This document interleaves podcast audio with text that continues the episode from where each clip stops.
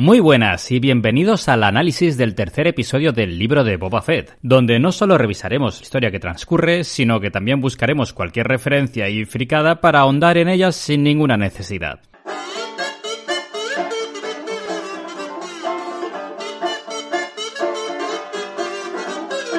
Este tercer capítulo ha traído cosas muy interesantes y cosas que hay que saber cómo encajar. Por supuesto, el fandom no quedará indiferente.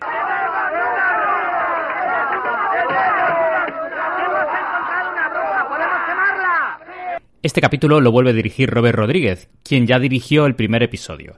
Y se nota en su forma de rodar, que muchos tachan de parca, chusca, incluso de cutre. Quita la pegatina, cutrón.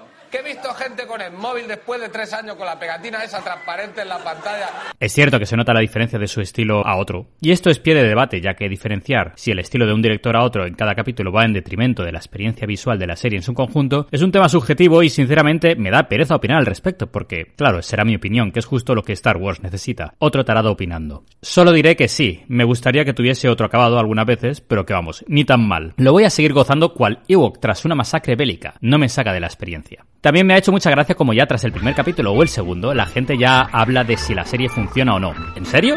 Solo habían salido dos capítulos. O si tras animarse a algunos con el segundo, les ha dado la bajona con el tercero y se sienten decepcionados. ¡Estos personajes nuevos no son lo suficientemente Star Warsianos! Hay un sabio mensaje que zanja todo este tipo de discusiones. ¡No te han preguntado a ti! ¡La peli no te la hacen a ti! ¡No te hacen la puta peli que tú quieras! También hay quien habla de que se ha perdido la mística y el misterio de Boba Fett, que siempre llevaba el casco puesto y nunca se sabía quién había debajo del casco o por qué se está quitando tanto el casco y este tipo de cosas. ¡No te hacen a ti la puta peli!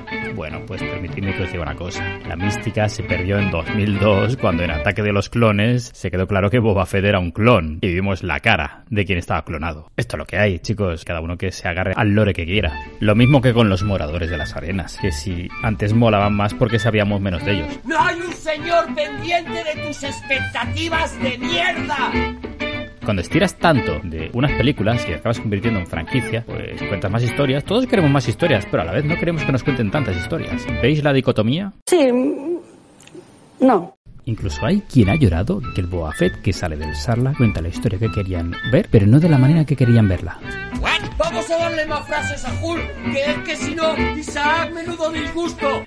Y yendo al tema que nos atañe, el tercer episodio arranca con un exterior del palacio de Boba y vemos merodeando esa especie de arácnido mecánico. Eso es en realidad un monje Bomar. Vimos a uno de estos tipos en el principio del retorno del Jedi, en la entrada del palacio de Java. De hecho, el palacio de Java era originalmente un monasterio Bomar. Entendemos que Java debió de ocupar el palacio y expulsarlos o les debió de hacer gracia y les dejó merodear por ahí. ¿Pero se trata de robots? No, no, no, no. La Orden Bomar busca la iluminación por encima de todo, y eso incluye trascender más allá del plano físico, lo cual llevan hasta el extremo. Es decir, extraen el cerebro del monje en cuestión y lo meten en un frasco, que atachan al armazón de patas de araña. De hecho, en las leyendas del antiguo canon, Bib Fortuna pasó por este proceso tras la muerte de Java. Le sacaron el cerebro, se lo metieron en el frasco y de alguna manera el cabronazo aún consiguió darle cambiazo a otro Twi'lek y quedarse con su cuerpo. En fin, tracas del viejo canon. El Bomar que vemos aquí parece animado con stop motion de Tippett Studio, la compañía de Phil Tippett, el encargado de hacer joyas de stop motion no solo en Star Wars, sino en Jurassic Park, Robocop, Starship Troopers, etc. Nos vamos a la sala de audiencias, donde 8 de 8, nuestro torturador favorito, a quien presta voz el inigualable Matt Berry,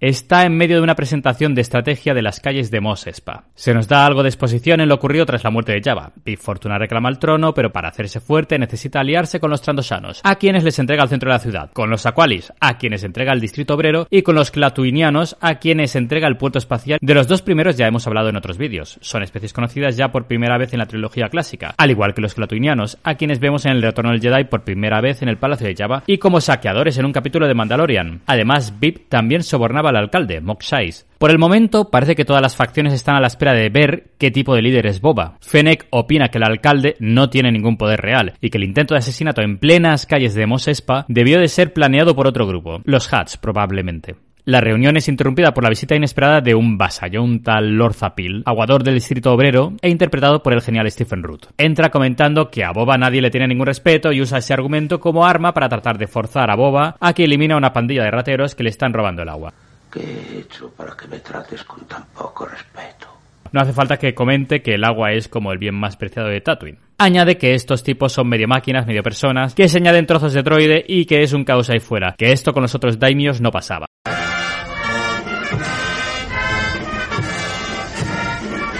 Me gusta el comentario injustificado de Boba. Yo nací rodeado de agua. Y Lorza le comenta que sí, que sí, que antes todo esto era agua. Ya comentaron en el segundo episodio el pasado fértil de Tatooine antes de ser un desierto. Finalmente Lorza ofrece el doble de su tributo si se los carga. Y allá que van a Mosespa, al encuentro de esos pillastres. Nos metemos en el distrito obrero y comprobamos que efectivamente hay Aqualish por ahí. La chavalada corrupta no se muestra ni sorprendida ni amedrentada por la presencia del daimio. Saben perfectamente quién es, pero le expresan su resentimiento indicando que no es sino otro señor del crimen más, recriminándole que permita bajo su guardia que se les cobre el salario de un mes por el agua de una semana. Es muy injusto, muy injusto. Y admiten que no trabajan. La osadía. ¡Acabar zanjas! Pues no hay zanjas. Dicen que no hay trabajo. Pues dice Boba que se vayan con él, que les va a enderezar. Lorza aparece de repente, mostrando su frustración total por la falta de muerte. Y Boba le restituye 500 de los 1300 créditos que los pillos le deben. Y si no te gusta, le dice te vas a Mos Eisley y te peinas. Esta ciudad es el puerto espacial que conocimos en Una Nueva Esperanza. El espacial de Mos Eisley. No encontrarás nunca otro lugar como este tan lleno de maldad y vileza. Hemos de tener mucho cuidado. y que revisitamos en Mandalorian. Y que baje los precios, añade. Y se va con su pandilla de scooters de colorinchis. Esta pandilla es una especie de homenaje a la subcultura de los mods de los años 50 o 60, que iban por ahí con sus scooters de colores bien emperifollados. Esto no deja de tener cierto sentido, ya que recuerda al estilo de George Lucas a la hora de trabajar en American Graffiti con esos coches tan pintones. Pues se trata de eso con unos injertos de cyberpunk y colorinchis. Vemos el título, las calles de Mosespa, y nos volvemos al palacio, donde vemos de nuevo a un Ward, como en el capítulo anterior, haciendo lo mejor que los Ward saben hacer. Muy bonito, me gusta. Y nos vamos al tanque Bacta para viajar al pasado en forma de flashback. Damos un paseo por camino donde vemos a Boba de niño viendo partir a su padre en su nave, el Esclavo 1. De ahí vamos a Tatooine y le vemos vestido en ropajes de Tusken y cabalgando un manza. Abandona el campamento Tusken y atraviesa el desierto para llegar precisamente a Mos Eisley. El puerto espacial de Mos Eisley. Encontrarás este tan lleno de maldad y vileza. Hemos de tener mucho cuidado. Por el camino hacemos un poco de friquerío local, vemos a los lugareños colgando cascos de soldados imperiales en picas, como se vio en Mandalorian. Es un indicador que se nos da para hacernos saber que el imperio ya ha caído en este flashback. De fondo vemos a Pelimoto, seguida por sus droides, a quienes conocimos en Mandalorian. Se dirige al garito que los Spike tienen en Mos Eisley para cobrar lo que le deben de protección en nombre de los Tusken del Mar de las Dunas. Dice el Pike que sus jefes de Obadía se niegan a pagar a más de un extorsionador. Chantaje es una palabra fea. Yo prefiero extorsión. La X le da mucha clase. Obadía es el planeta natal de los Pike y que visitamos un par de veces en Clone Wars. Pues eso, que dice el Pike que los trancos quintanos ya han venido a cobrar lo suyo y que en realidad les da igual a quien pagar mientras solo sea una facción. Estos deben de ser la banda sub que ya vimos. Boba comenta que que tranqui, que no les va a volver a ver y vuelve a salir a colación el pasado de Tatooine cuando tenía océanos. Pues se vuelve en su banza al campamento para descubrir que ya no es un campamento sino un cementerio. Los Tuskens han muerto. ¡Ha muerto! Y Boba se pone emotivo. Vemos el cuerpo del jefe del clan, entre otros, y Fed recoge los cuerpos y hace una pira funeraria. Donde arroja el cetro del jefe y el palo del niño, por lo que entendemos que ha muerto también. ¡Ha muerto, muerto, muerto, muerto, muerto, muerto, muerto, muerto! Vale, vale, ya me he enterado. Sin embargo, no vemos su cuerpo ni el de la guerrera ni el del perrete. Y termina el flashback a lo loco, pues Krasantan el negro saca a Boba del flashback de un tirón. A Krasantan lo presentaron en el capítulo anterior, en el que ya comentamos su origen del mundo de los cómics. Krasantan zarandea a Boba como un muñeco y lo lanza por la habitación. Boba se hace con uno de sus guanteletes para ganar ventaja, pero el le da un ostión con unas nudilleras de energía con un aspecto muy incómodo. Boba no se rinde y coge su Gaderfi, el arma Tusken, y le da lo suyo con él, pero no basta. Krasantan le da un abracito mortífero. En ese momento, Crocanti aparece en los mods, esos pillastres con una colección de armas diferentes que vienen a ser la clásica variedad de armas tradicionales con lucecitas de energía. ¿Qué mierda de blaster es ese? Si no hace nada.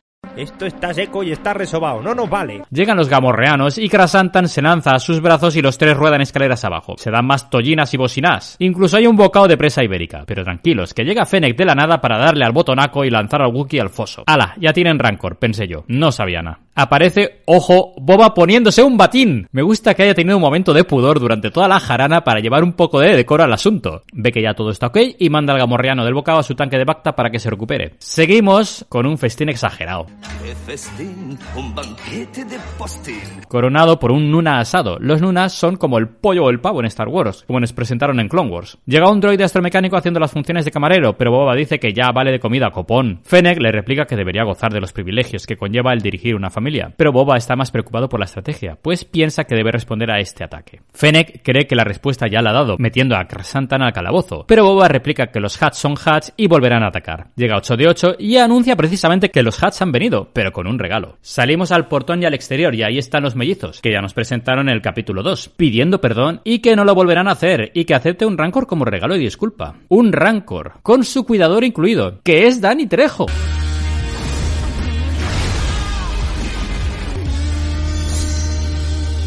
Boba les contesta que se larguen del planeta y considerará una tregua. Los mellizos dicen que así harán, pero porque ellos quieren, ¿eh? Añaden que tanto a ellos como a Boba se les ha mentido y que el territorio ya había sido vendido a otro sindicato. Y que el vendedor ha sido ni más ni menos que Shaiz, el alcalde. Y dicho lo cual, se van a Hata, el planeta natal de los Hats, o eso dicen. Sin dejar de comentar que las guerras no son provechosas. Antes de que se vayan, Boba les devuelve a Krasantan, pero la melliza pasa y le sugiere que lo venda de vuelta a los gladiadores. Añaden que Tatooine es una chufa y se piran. Tras esto, Boba suelta a Krasantan sin rencores y le da un consejo de sus días de cazarrecompensas. Que no trabaje para basura grasienta. Y con esto se plantean ver al alcalde a ver de qué va. Nos vamos para abajo, al foso. Mi parte favorita del capítulo. Rancor Lore. Vemos al cuidador con el Rancor, porque los Rancor son criaturas que tienen a sus cuidadores. El Rancor de Java, Patisa, tenía un cuidador llamado Malakili, que es el señor que llora su muerte, y que a partir de este capítulo yo también lloraré. Y comenta al cuidador que este Rancor está deprimido, lo cual sorprende a Boba, quien los creía incapaces de tener emociones y que solo se les usaba para luchar. El cuidador nos explica que los Rancor son capaces de emociones complejas, se improntan con el primer humano que ven y crean vínculos muy fuertes con sus amos o cuidadores, y que son en realidad criaturas cariñosas. Y además añade que son pacíficos si no se les toca las narices, y que esta cría fue criada para el combate. Boba está encantado con su Rancor y se deshace en caricias y enrascadas en la cepa de la oreja. El cuidador añade más lore diciendo que las brujas de Dazomir cabalgaban Rancors en su día. De hecho, las brujas de Dazomir que conocemos de los episodios de Clone Wars ya existían en las leyendas del antiguo canon. Fueron introducidas en la novela de El cortejo de la princesa Leia, y en esa historia efectivamente aparecen dichas brujas cabalgando rancors. Boa por supuesto le dice que yo quiero, yo quiero, y añade que ya ha cabalgado bestias 10 veces más grande. Solo se me ocurre que se refiere al dinosaurio que cabalgaba en el infame Holiday Special de 1978, que fue de hecho la primera aparición de Boba Fett en cualquier medio. Finalmente le quitan las ventas al rancor y se impronta con la imagen de Boba El cuidador parece contento con el resultado. Son interrumpidos por 8 de 8, quien dice que el alcalde les verá en 20 días mínimo. Así que nos vamos al ayuntamiento, no sin antes ordenar que le den al Rancor un ronto entero para merendar. Los rontos son criaturas bestiales que vimos en Mos Eisley en las modificaciones añadidas en la edición especial de Una Nueva Esperanza en 1997. Es genial lo que han hecho aquí, ya que no solo expande en forma de un fanservice muy inteligente el lore de los Rancors, sino que nos refleja lo que le ocurre a Boba Fett a través del Rancor. Es una criatura a la que se le ha criado para luchar, con una impronta fija en la figura del amo o del padre. Y según lo veo, el hecho de que Boba consiga cabalgar al Rancor, que según el cuidador requiere mucha disciplina, sería reflejo de que Boba ha conseguido dominar su pasado y utilizarlo a su beneficio, construyendo al nuevo Boba Fett. Pues llegan al ayuntamiento Boba y Fennec seguido por los mods.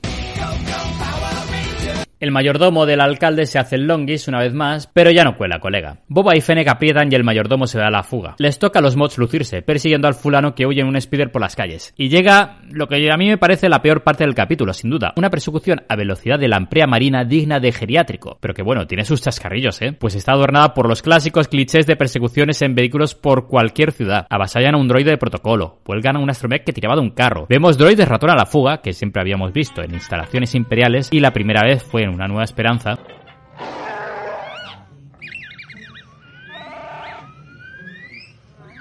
un droide de reparaciones casi arrollado y por supuesto puestos de fruta y bidones de agua que eso duele de ver. Y vemos cómo son los mods de la banda en acción. Resulta que son una especie de inspectores gadget y con sus modificaciones le tratan de putear el speeder. Atravesamos un cuadro que resulta ser un cuadro de Java con su corte y resulta que es una de las ilustraciones originales de Ralph McQuarrie para el arte conceptual del retorno al Jedi. Solo que esta vez le han quitado a Luke. Suponemos que por asesinar Rancors. Le llamaremos el Mata Rancors. Llega un droide cochero, como el que vimos en el ataque de los clones, llevando a dos Beats, a quienes también avasallan. Y así hasta que choca el mayordomo contra un puesto de Meilurums, que es una fruta que por alguna razón fue muy prominente en la serie de Rebels. Oímos el sonido universal de cascajo, que significa que el motor no funciona, y que fue creado por Ben Barth para las secuencias de averías del halcón milenario en el Imperio Contraataca, y que hemos oído en millones de películas posteriores como homenaje.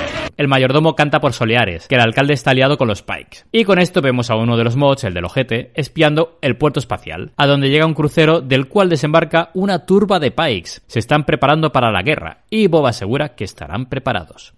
Esto da pie para más elucubraciones, porque vamos a ver, ¿quién es el malo que está detrás de todo esto? ¿Quién se ha cargado a esos moradores de las arenas? ¿Quién está detrás de los Pike? Porque, a ver, puede que sean solo los Pike quienes están detrás de los Pike, pero yo creo que no, yo creo que hay algo más, yo creo que aquí hay gato encerrado. Aquí o bien va a intervenir algún elemento que ya conocemos, que va a ser como el girito y que va a ser el enemigo final de, de, toda esta historia. Hay quien comenta que podría ser Cat Bane, que ya tiene un pasado compartido con Boba Fett. Yo prefiero pensar que no, yo prefiero pensar que será Kira, a quien ya conocimos en la película de Han Solo, que tiene mucho que decir porque los cómics ha tenido un resurgir muy potente como la lideresa del Alba Escarlata o Crimson Dawn, como quieras llamarlo, que es la organización criminal para la que trabajaba al final de la propia película. A mí me da que este resurgir, que es muy reciente, que viene muy de la mano de la serie de Boba Fett con la actriz que encarnaba este personaje es Emilia Clarke, que tiene mucho más punch y tiene mucho más gancho que cualquier otro personaje que se pueda resucitar del mundo de los cómics y puede atraer a un público mucho más generalista. Ahí está lo mío.